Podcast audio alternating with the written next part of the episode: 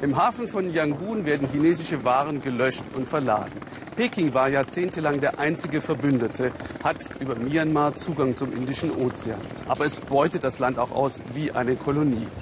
Vor einigen Jahren löste sich Myanmar überraschend aus dieser Umklammerung und schuf ein strategisches Gegengewicht zu Peking, die Annäherung an den Westen und die USA. Der Preis und die Voraussetzung dafür war der mutige Reformprozess. Aber an der 2000 Kilometer langen Grenze zu China, da läuft das Geschäft wie eh und je, auch das Illegale. Ariane Reimers aus Rio Lee über den Schmuggel mit Edelhölzern. Es ist nicht besonders kompliziert, von China nach Myanmar zu gelangen und umgekehrt. Die Grenze ist offen, die Kontrollen lax. In der Freihandelszone von Juili im äußersten Südwesten Chinas hat jederlei Handel offensichtlich Priorität. Nicht einmal 100 Meter neben der offiziellen Grenzstation. Zigaretten, Mentholsalbe, Süßigkeiten wechseln die Seite. Und auch die eine oder andere Person klettert über die Sperre.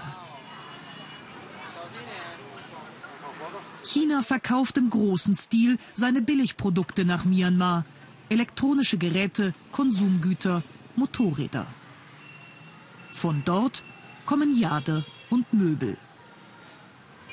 Dieses riesige Einkaufszentrum auf chinesischer Seite ist voll davon. In jedem Stockwerk Betten, Tische, thronartige Stühle. Alles aus kostbarem Tropenholz. Vor allem aus burmesischem Palisander. Luxusgut schon in der Kaiserzeit, heute Prestigeware für Neureiche. Dieses Bett kostet 10.000 Euro, manche sind noch teurer. Palisanderholz hilft der Gesundheit, es belebt den Körper und ist gut für die Gesichtshaut. Und genauso wie die Peking-Oper sind Möbel aus Palisander elementarer Bestandteil chinesischer Geschichte. In Juili knüpften findige chinesische Geschäftsleute Kontakte zu Militärs aus Myanmar und bauten ein lukratives Netzwerk auf. Die Möbelfabrik von Frau Fang und ihrem Mann gehört zu den Profiteuren. Tischler aus Myanmar erschaffen die Möbel für die Chefetagen in Peking und Shanghai. Kein Nagel, keine Schraube, aufwendige Handarbeit, aber es lohnt sich. Palisanderholz ist teuer und mit jedem Veredelungsschritt steigt der Wert. Die Nähe zur Grenze ist Standortvorteil. Das Holz für unsere Möbel importieren wir vor allem aus Myanmar. Auch die meisten Arbeiter an unserer Fabrik kommen von dort. Sie sind billig, aber trotzdem gut. Der Markt für teure Tropenholzmöbel ist riesig in China. Auch wenn die Firmen derzeit unter der schwächelnden Wirtschaft etwas leiden. Die Chinesen haben in den vergangenen Jahren mehr als 600.000 Kubikmeter Palisanderholz aus Myanmar importiert. Das meiste über den Landweg. Für die Möbelbauer ist nur der harte Kern des Holzes interessant. Der Rest gilt als Abfall.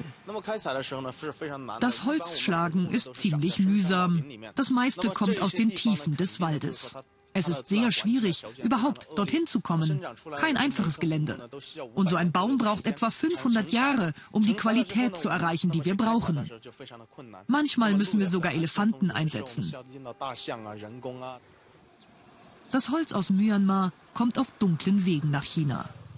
Die Umweltorganisation EIA verfolgt seit Jahren die illegale Abholzung, filmte heimlich die Transporte in Myanmar. Eigentlich darf nur eine bestimmte Quote Holz das Land verlassen und das ausschließlich über die Hauptstadt Yangon. Aber Korruption öffnet jeden Weg. Chinesische Händler kaufen sich einfach ganze Berge.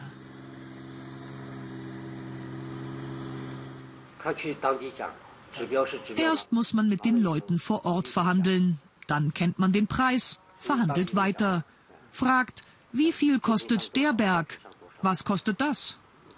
Wird das Gebiet von der Armee kontrolliert, fragen die Umweltschützer? Ja, so ist es.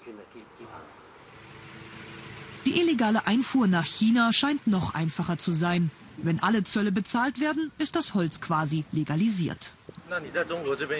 Die Umweltschützer fragen, was für Importdokumente man für China braucht. Nichts. Wir brauchen keine Bescheinigungen aus Myanmar. Da ist das zwar illegal, aber solange wir genug Geld geben, kommen wir durch alle Kontrollen bis nach China. Der burmesische Palisander gilt auf der roten Liste als stark gefährdet. Die myanmarische Regierung hat 2014 sogar ein Ausfuhrverbot für Rohholz erteilt, aber in China sind die Lager trotzdem voll. Die Grenze ist kein Hindernis. Nicht weit von Ruili eine Fähre, ohne jegliche Kontrollen. Und durch den Fluss kann man ohnehin durchwarten. Vielleicht hat eine neue Regierung in Myanmar die Kraft, die lokalen Machthaber zu kontrollieren und so den schleichenden Ausverkauf nach China zu stoppen.